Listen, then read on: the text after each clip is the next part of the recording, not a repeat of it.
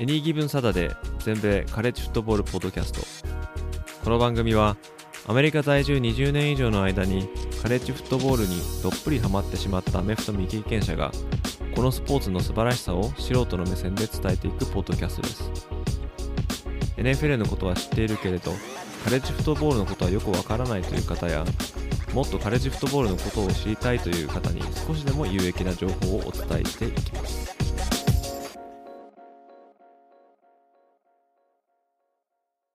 皆様ご機嫌いかがでしょうか？こちらは全米カレッジフットボールのファンサイトであるエニギブンサタデーがお送りするポッドキャストです。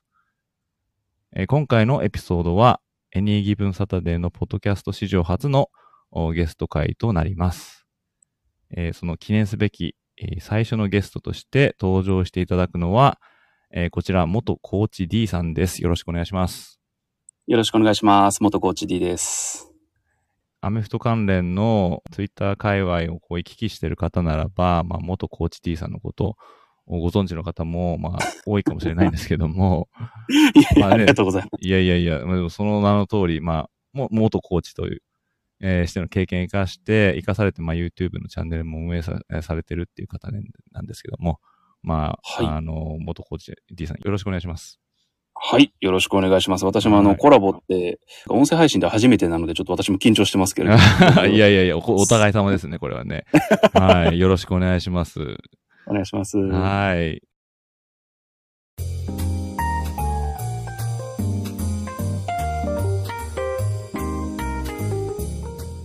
で、あの、まあ、元 D さんって呼呼んでいいですかね。あそうですね。よくあの、元コーチ D が長いので、よく皆さん略して D さん、D さんとか呼ばれてますじゃあ D さんにしましょう。はいはい。で最初ね、あの、私、あの、元コーチ D っていう風に書いてあったから、ディフェンスのコーチされてるのかなと思って、でも、そうなんねあの、よくよくこうね、あの、YouTube の方とか、あ Twitter の方とかをこう見てみると、あ、D, D ってこう、ディフェンスの D じゃないんだなっていうね。違違いますよね、多分ね。あの、一応イニシャルですね、私の。そうですよね。えーそれから取ったんですけど、確かにですね、結構言われることがあって、あの、オフェンスコーチなのになんで D なんですかとかですね。ねあの、ディフェンスの話聞こうと思ったのに、オフェンスの話ばっかりしかしないんですね、とか言われてます。すいません、それはね、ディフェンスの D じゃないんです。ねそう、ちょっとそれは、あ思ったんですよね。はっと思って、あ、D, D は違うんだなっていうね。はいそうなんです。はいあのー、もともとですね、私もあの、アメフトの、まあ、元コーチなんでね、今コーチはやってなかったんですけど、コーチ時代はもう一貫してオフェンス側にしかいなかったもんですから、えーはい基本オフェンス目線の話が多いんですよね。そうですね。はい。あの、いろいろ、あの、先日のお話とか、YouTube とかも見させていただいてますけども、まあ、その話、後で、えーしようと思うんですけども、まあ、あの、はいなんで、あの、元コーチ D さん、まあ、元 D さんに、あの、えーゲストに来ていただこうかなと思った、まあ、そのきっかけみたいなのをちょっとお話ししたいんですけども、まあ、以前ですね、えーまあ、スペースとスタイフの同時配信の実験っていうのを、まあしまあ、個人的にやってまして、まあ、その時に、えーまあ、D さんにちょっとこう、フォローじゃないですけどね、フィードバックみたいなのをいただいて、その時初めてね、ちょっとお話しさせていただいたんですけど、まあ、その時に、えーまあ、その会話、本当短かったですよね。もう本当なんか5分もして話してないと思うんですけど、その時の、そうですね。ちょっとええ。実験した時にこんな聞こえ方してますよ、みたいなお話を本当にそれだけで、それだけだったんですけどね。でもその時のなんかこう感覚がすごいこう新鮮で、あ、これお 話できたらいいなと思ったのが、まあきっかけで、まあもうちょっとこう、配信というかアンテナ伸ばさなきゃいけないかなと。まあそういうのをう、ん。まあこう思わせてくれたのは、まあ、が、まあ D さんだったんですけども、まあそれ以来ですね、まあゲスト会の時はもう絶対もうちょっと D さんに初めてやってもらおうと。思ってたんで、もう今回念願の、おそれが実現したということで、えー本当に嬉しいです。ああ、嬉しいな。ありがとうございます。いえいえ、とんでもないです。で、またあの、私えー私、あの、ずっと言ってるんですけど、まあ、素人なんでね、あの、アメフトをプレイしたことないんですけど、まあ、でもそういう自分の周りにそうプレイしてる人とか、そうプレイしてたとか、そういう関係者が、まあ、日本人ではいなくて、そういうのがですね、あーあった、今回この、ちゃんとお話しできるアメフト経験者の方と初めて多分、日本人の方でお話しすると思うんで、まあ、それもですねあ、すごいちょっとこう楽しみなんですよね。あいろんな話があ、そうなんですよ。えーまあ私はですね、えーまあ20年以上こっちにアメリカの方にいるんですけど、まあそういうはい。そういうことが、まあまああんまりこう日本人のこう、こう人といっぱい話すとかそういうことなくて、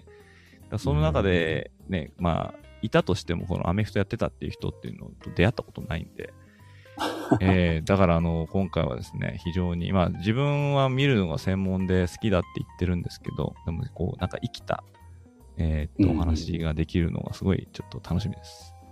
あ、なるほど、そうなんですね。はい、そうなんですよ。まあ、日本国内にいてもアメフト経験者と出会うことって少ないですからね。あ、そうですか。海外に行ったらなおさらだと思いますけど。うん、そう。まあね、あの、アメリカ人とかはもう普通にやってるのとかいっぱいいるんでうんあれなんですけどね。でも日本、だ日本であの、アメフトを見たことないし、でアメフトをやってるって人も会ったことないし、だ本当にそういう感じで、だからそういう人間がここまでハマってしまったっていうのはまあ不思議な話なんですけど、はい。だからそういうね、でも面白い、こう、アメフトの面白さっていうのはこういう自分みたいな素人でも、こう、味わえるっていうのを、まあ、うんそういうのをちょっとね、あの、広めたいというか、こう、特にカレッジフットボールのファンっていう目線からちょっと、こうなんかできればいいなと思ってずっとやってるんですけども。ああ、素晴らしい。はいえー、とんでもないです。じゃあ、あのーまあ、多分、ご自身のチャンネルとか、まあ、あとね、フィフスダウンチャレンジのお二人のチャンネルでも、あのね、ご自身の、あの、経歴とか多分お話しされてると思うんですけど、えーっと、ちょっとあの、あ元 D さんの自己紹介というか、アメフトの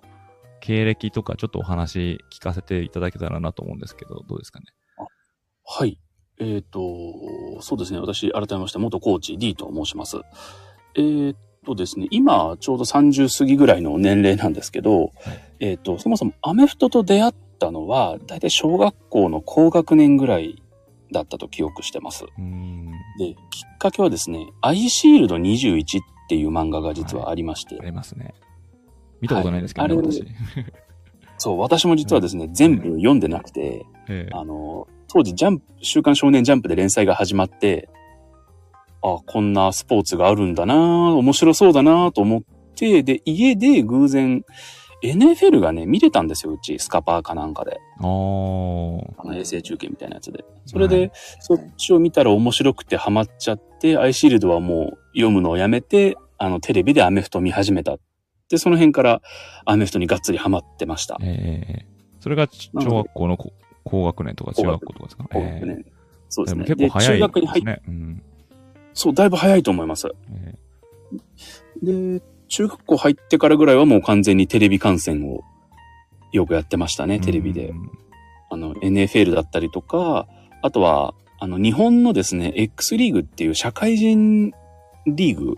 がありまして、はい。そちらもちょこちょこ見たりとかしてですね、あの、全然アメフトやってもないのに見ることばっかりをもう中学校ぐらいから始めてました。もうそれはもうあれですか、スカパーとかがメインなんですかね。国内リーグをこうテレビで見るっていうのは。そうです。当時スカパーでたまにやってたんで、うーん。あの、深夜の変な時間だったんで、あの、録画をしてですね、え あのー暇な時に見見てですね。で、ああ、アメフトって面白いなーって思ってたのが本当に高校入る前ですね、中え学時代。えで、それからまあ高校受験だなーっていう時期になった時にですね、高校ではアメフトがしたいなと思って、えーアメフト部がある高校ばっかりをですね、ピックアップして、で、その中で自分の学力的にと、あとまあまあ通学可能圏内の学校で偶然一個ちょうどいいとこがあったんで、そこを受験して、まあ偶然にも合格し、で結局そこに進学してアメフト部に入った時から一応プレイヤーはスタートしてます。あ、じゃあアメフトありきで、こう大学や高校の進学先決めたってことなんですね。そうなんです。はい。なかなかそういう人いないと思うんですけどね。えーでもね、こう普通に何も考えないで行ったら、アメフト部ないとか、そういう高校も多分ありますよね、きっと。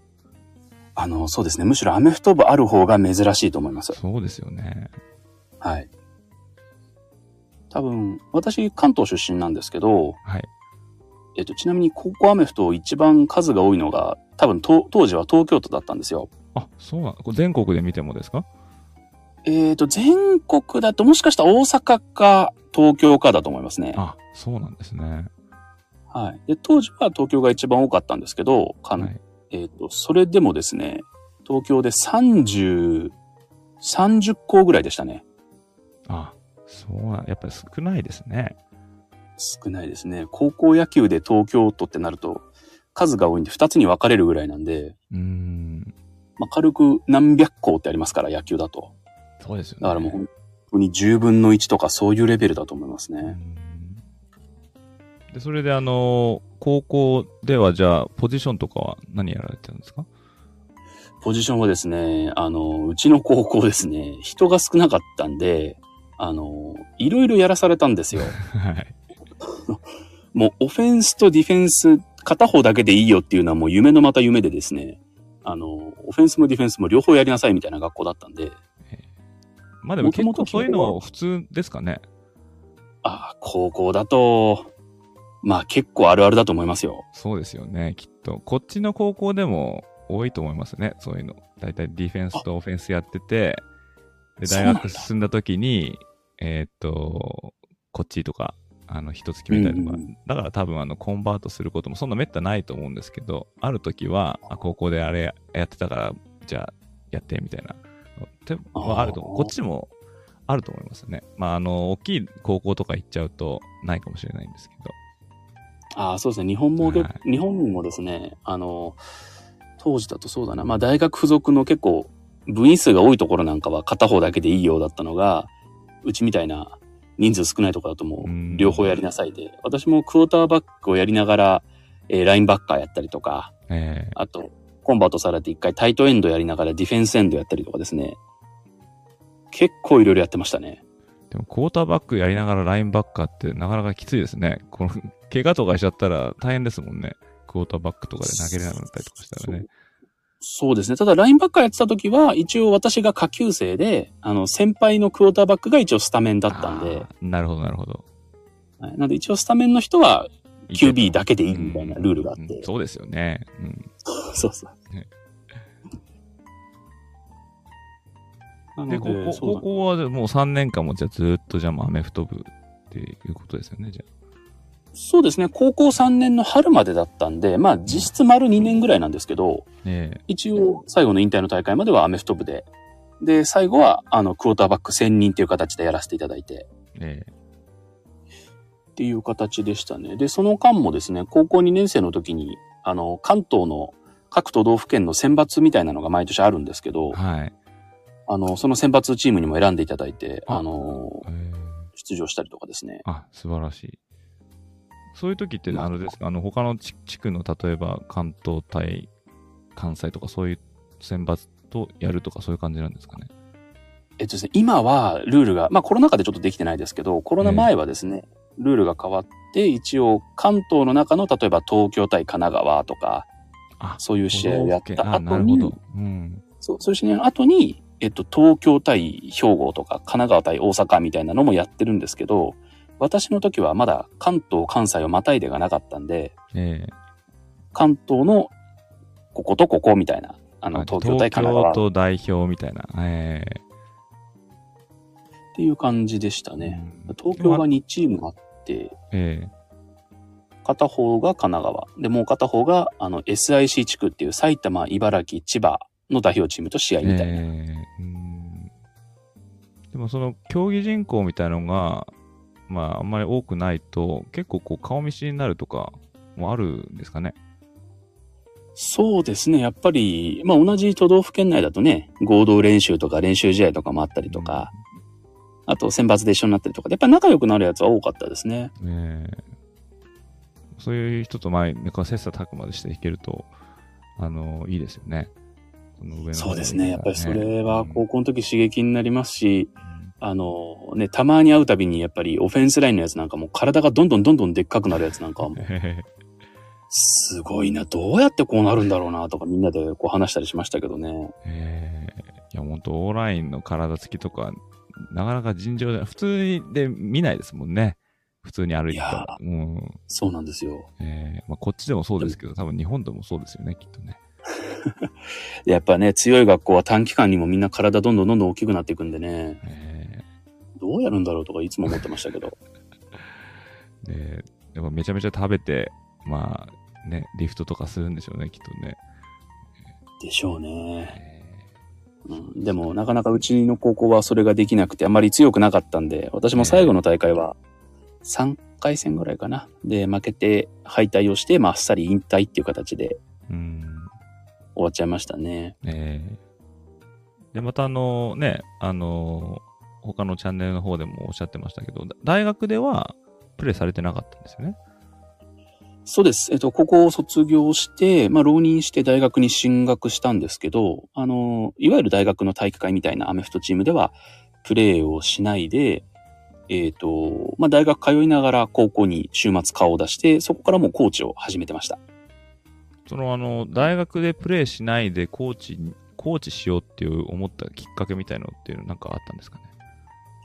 そうですね。まあ大学の方がですね、まあレベルも高かったし、まあ、なんかもうここで4年間やるのは俺できないなと思っちゃったんで、うーん。もういいかなと思って やめちゃったのがあったんですよね。えーで、コーチとして戻ろうっていうのは高校時代から実は決めていて、あ、そうなんですね。そうなんです。あの、うちの高校、まあ他の高校もですけど、やっぱり指導者が少なくてですね、うん私も最後引退した時の試合は、コーチ、チームにいたんですけど、X3 が兼任で、あの、自分の X の試合があるから我々の試合来れないと。で、試合中指示出してくれる人もいなくて、それで僅差で負けてしまったんですけど、それがすごい悔しくて、あの、当時のね、コーチの方には感謝してますけど、ただやっぱりもうちょっとコーチの頭数がいて、えー、ちゃんと指導してくれる子がいれば、うちの高校ももっともっと強くなるんじゃないかなと。で、だったらじゃあ自分がいずれ、まあ大学とかでもうちょっとアメフトを勉強して、いずれ母校でコーチをやってあげたいなっていうのはずっと思ってたんですよね。はあじゃあその現場でのその指導者の、まあ、不足みたいなのがまあちょっとこうあってコーチやろうっていうふうに思ったってことですかね。そうですね。今でも、やっぱり指導者が、あの、チームに一人しかいないとかっていうチーム結構ありまして、その問題はなかなかね、簡単に解決できないんですけど、でも一人ってね大変ですよね。あのーまうん、あねオフェンスディフェンスってまた全然違いますもんね。それにあの人も多いしそうなんですよ。なかなかちょっと想像できないこう大変さってありますよね、きっとね、高校レベルだと。大学でもね、あの、あうん私も大学のアメフトに国内のですけど、全然わかんないんですけど、ただそのね、いろいろこう、最近、特に新刊とかのうんうんうん PV みたいのがあるじゃないですか。でそういうのを見てると、いろんなこう、学生のスタッフがもうすごいこう、うんうん手伝ってこう作り上げてるっていう感じがするんで、まあそれはそれであの素晴らしいなって思って見てるんですけどね。ただやっぱりこの指導者少ないっていうのはちょっとあれですね、あの改善できたらいいですね。そうですね。なかなかね、じゃあどうやったら増えるんだって言われてもちょっと難しいところあるのと、まあ、そうねもうコーチを辞めてしまった私が、コーチが少ないですとかっていうのもちょっと変なんですけど、ええそうですか。はい。で、まあまあ、あのまあそれ、何年くらいコーチやられたんでしたっけ？えーとですね、大学1年生の頃から始めて、コロナ直前までやってたんで、一応始めてから丸10年ぐらいは、ああの、高校でコーチをずっとやってましたね。えー。そのコーチとしての、まあ、コーチングの、まあ、技術とか、まあ、知識とかっていうのは、なんかどどうされてたんですか？えーっとですね、母校に帰ってから、あの、ありがたいことにいろんな OB がこう、コーチをやってくれるようになって、え中にはですね、あの、それこそ関東の大学のトップレベルでこう、プレーしてた方がこう来てくれたりとか、あとは、大学、社会人でコーチ経験がある方が一緒にコーチやってくれたりとか、ー、うーん。そういう、まあまあ、環境に非常に恵まれてですね、一緒にコーチをしてた方から、まあ勉強させていただいたりとか、あとは自分で、まあね、結構 YouTube とか調べるといろんな練習ドリルが、はい。あの、アメリカのコーチが紹介してくれるのがあったりとかして、そういうのを見て自分でいろいろ考えて練習メニューを作ったりとかですね。っていうのをやって一応コーチングスキルは磨いていった感じですね。あもうちょもう叩き上げみたいな感じですね、もうね。なかなかその、なんていうんですかね、教科書みたいなのがなくてですね。結構コーチされる方はそういうところを悩まれる方が多いみたいですね。うんまあでも、あの、10年やられてたらね、もうだいぶあの形もこうできてきたりとかしましたよね、きっとね、高校で。あのまあ、その時はでもあれですか、一、人二人とかでやられてたんですか？こうかんあのコえーーチは。とですね、いや、最初は私一人だったんですけど、だんだん増えて、マックス5、6人でやってましたね。あそれはいいですね。そうですね、ヘッドコーチがいて、オフェンス、ディフェンスのそれぞれコーディネーターがいて、はいで、あとポジションコーチがバラバラいて、うんっていう感じだったんで、一人より全然いいですよね。全然いいですね。うんもうポジションコーチとか教えられないんですよね。やっぱり、専門的じゃないと。えー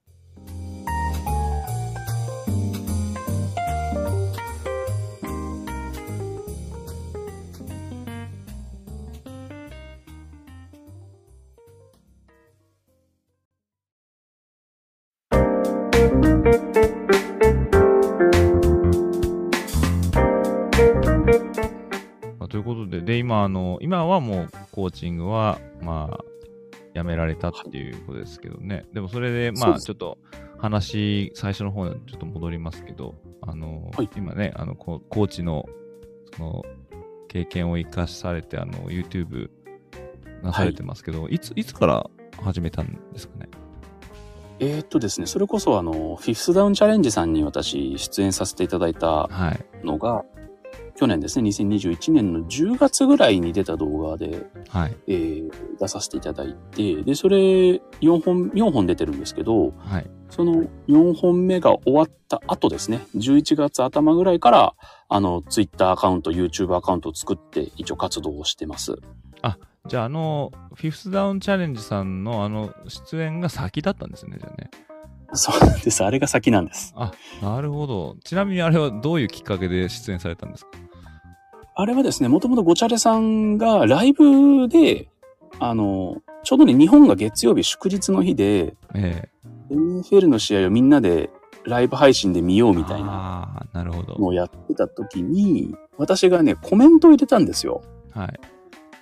お二人がなんかこのプレーどうなのかなみたいな話をした時に、いや、私実は昔コーチやってましたけど、こうこうこういう時はこういう指導してましたよ、みたいな。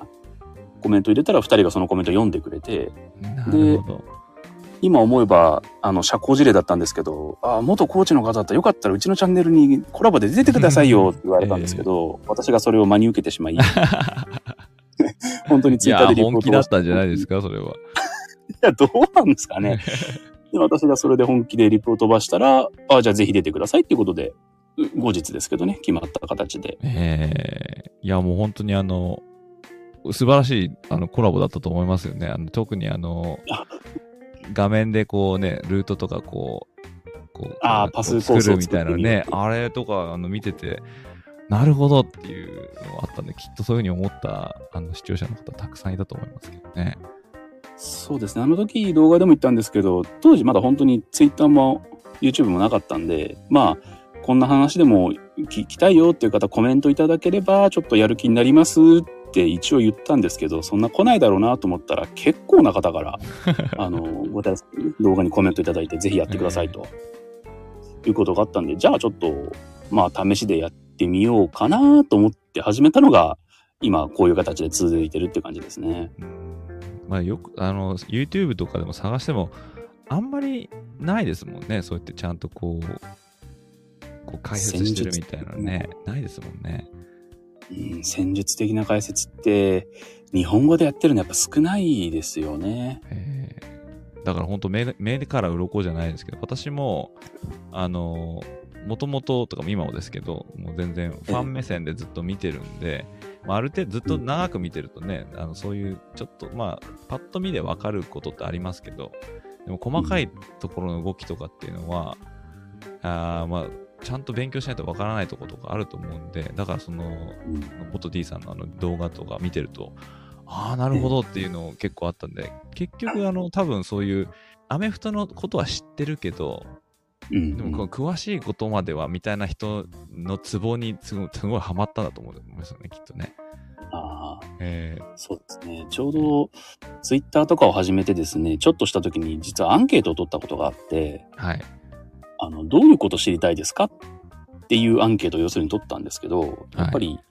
あの、帰ってきた回答は今まさしくおっしゃったように、あの、アメフトのルール、例えば、4回の攻撃で10ヤード進んだら、もう一回攻撃権が取れてみたいな、そういうところはもうみんな分かってると。やっぱり知りたいのはその一歩進んだところで、このフォーメーションがどういうメリットがあってとか、この場面はどういう、どうしてこのプレーを選んだのかとか、そういうちょっと進んだところを皆さん聞きたいっていう声が非常に多かったので、はい。なので私のもうツイッターもそうですし、YouTube もそうですけど、まあ、基礎の基礎のそのルール解説はちょっとあまりやらないで、あの、ちょっと進んだところですね。本当に戦術解説とかそういうところをメインにずっと活動はしています。あもう本当そこは、まあ、やられてる方もちょこちょこいますけど、でもちょっと、うん。まあ、ブルーオーシャン的な感じなんで、あ、これは、ねこれはいい、いい、なんていうんですかね、あのトピックだなっていう、いいとこ、いいとこついてきてるなっていうのはちょっと思いましたよね。これ、こういうの、だこういうの求めてたんだっていう人多分いっぱいいると思いますね。えーだその、で、動画もいっぱいたくさん上げてらっしゃいますけど、更新スケジュールみたいなってのっていうのはなんかあるんですかね？更新はですね、えっと、基本的にあの、毎週何曜日とかって決めてるわけではなくて、もうこれ解説したいなって思ったことがあった時にもう自由にやる形にしてます。うんあの、毎週何曜日とかやっちゃうと、私がちょっといっぱいいっぱいになっちゃって、続かなくなっちゃうのが嫌なので、いや、それはありますね。あの自分であの、あのプレッシャーかけちゃうとね、なんかこう、そうっていうのはありますよね。えーまあ、だからこそ、あのね、ごちゃれさんはすごいなっていうのはありますね。ね、よくやってられるなっていう。ね、私もポッドキャストだけですけど、まあ、ポッドキャストで喋ってて、で、まあ、編集はちょろちょろしてますけどね。でもやっぱりあのーストックがなくなってくるとちょっとこう焦るっていうのはありますもんね。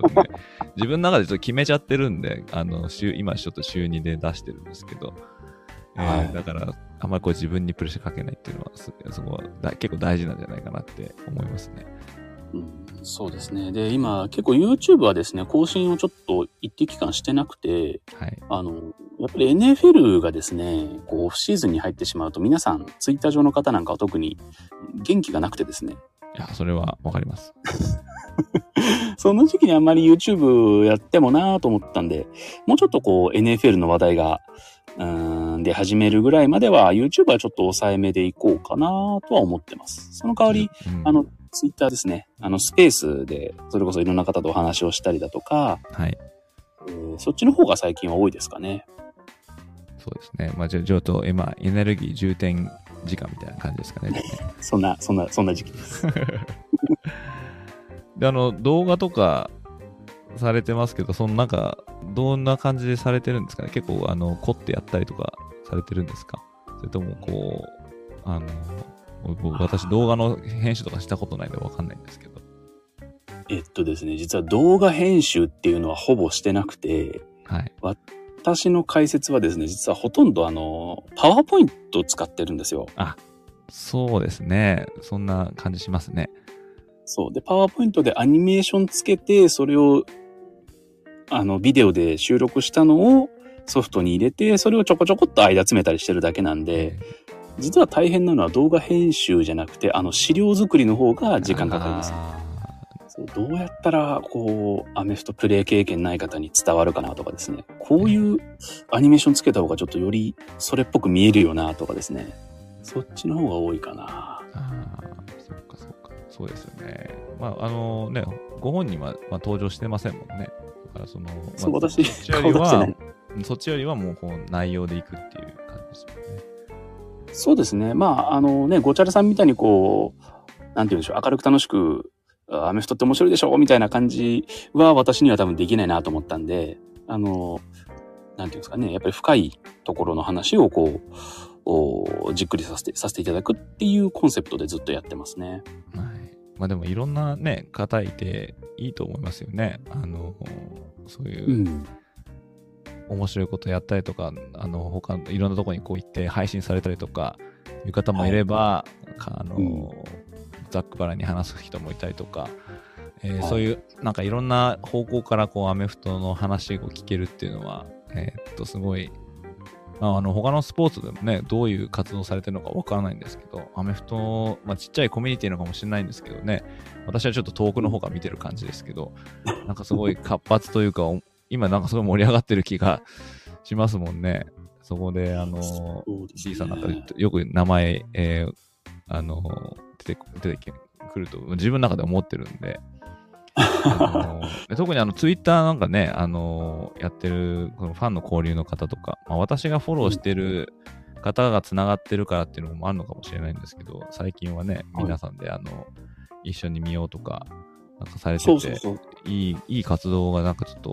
増えてきてますよね。あの、実は5月、まあ日本だとゴールデンウィーク期間だったんですけど、はいそ。の間に、あの、実はツイッターでつながった方とあの、観戦会をやりましょうっていう企画がありまして、え私も実はそれに参加をさせていただきまして、あのー、何年、何人ぐらい集まったんですか？えー、っとですね、8人ぐらいですかね。ああ、まあでもいっぱいいすぎてもね、なんかこう話せないからちょうどいいぐらいなんですかね、きっと。まあまあそうですね。あの、それぐらいがちょうど私もいろいろお話できて楽しかったかなと思いながら。で、試合見てる途中でちょっと私も解説というかですね、あの、ここはこうなってましたよとか、あと前半後半の間のハーフタイムの時に、後半はあのホワイトボードを私自分で持ってってですね、絵を描いて後半はこうでこうでこうだからこういうところをちょっと注目すると面白いですよって解説をちょっとさせていただいたりとか、それを動画撮ったらよかったんじゃないですか？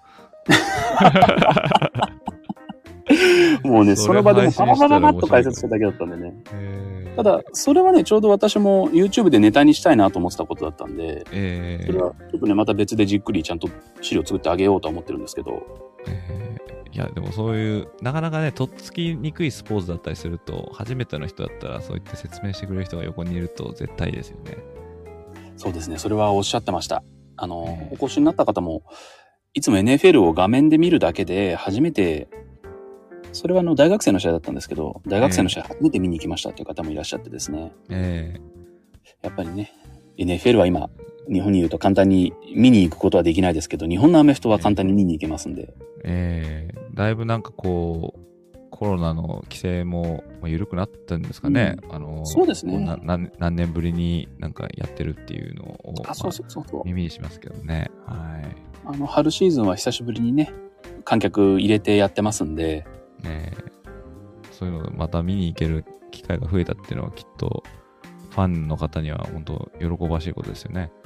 いや、嬉しいですよ。えー、やっぱじやっぱ現場で見た方がいいですよね。当うん、然やっぱ違うんですよね。NFL はもちろんね、あの、NFL を生で見るのももちろん面白いんでしょうけど、はい。やっぱり日本のね、アメフトを実際にこう見ていただくと、より違う楽しみもできますんでね。そうですね。私も見に行きたいですね。ぜひ。なんかこう、今、そうやってあの、まあ、私もツイッターでフォローをさせていただいてる人が増えると、こう、その人たちがツイートしてる、その観戦の感じとか、こんなうん試合ありますよみたいなのを見てると、ちょっと、ちょっとやっぱ興味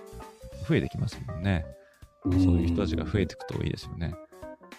そうですね。やっぱりいろんな方にね、直接、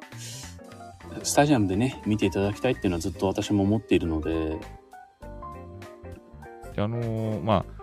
今も YouTube はちょっとね、あのーまあ、ちょっとお休みっていう感じで、まあ、でも Twitter とかでもこう、いろいろこう、つながってらっしゃると思うんですけど、はい。今後なんかこの今、このアメフトに関して活動してる、えー、なんか目標とか夢とかってなんかあるんですかね？そうですね。やっぱり、あの、少しでもですね、アメフトのことを、まあ、普及させたいっていうのもありますし、あの、私自身ですね、まあ、コーチをずっとやってたのは、あの、まあ、アメフト部で活動させてくれた母校への恩返しの意味もあったんですけど、まあ、それが10年コーチをやってきて、まあ、もう母校に恩返しはいいだろうと思ったので、はい。じゃあもうちょっと何かやろうと思った時に、やはりアメフト自体に何かこう、自分がこう恩返しできることは何かなっていうと、その10年コーチをやってきた経験でいろんな方にこう解説をして、ちょっとでもアメフトもっともっとわかりやすく、もっともっと好きになっていただくことを目標としてますので、やはりこの YouTube で動画でこう戦術解説をしたりだとか、あとは Twitter で繋がった方と一緒に観戦会で一緒に盛り上がりましょうよっていう活動で、えー、アメフトのファンの方はもうちょっとね、あの、増やしたりとか、えー、もっと今までとは違った楽しみをしていただけることを目標に今してる形ですね。でもあの、そのね、プレイヤーの方で、えー、ずっとプレイやってて、で、それであの、ちょっと、その経験を話すみたいな人が、まあ、いると思うんですけど、その、コーチやられてたっていう方は、あんまりいないですよね。多くないと思いますね、そこまで発信されてる方は。うん、だからその、そういうコーチ目線で、アメフトの面白さを伝えていくっていうのは、本当に素晴らしい、いいと思うし、またそういう、なんていうんですかね、ニーズがあるって言っちゃうと、ちょっと言い方変かもしれないんですけど、うん、えー、そういうのをこう、あの、聞きたいなって思ってる方は、私もそうなんですけど、きっとたくさんいると思うんでね、ぜひぜひ、あの、ね、YouTube とかもなかなか大変ですけどね、あの、多分、体、体壊れないように、あと無理、ね、無理なさらないように、そうですね、こう、なんか出していただけるときっと、あの、ファンの方も待ちわびてると思うんで、それは、あの、私も含めて、えー、楽しみにしております。はい、ありがとうございます。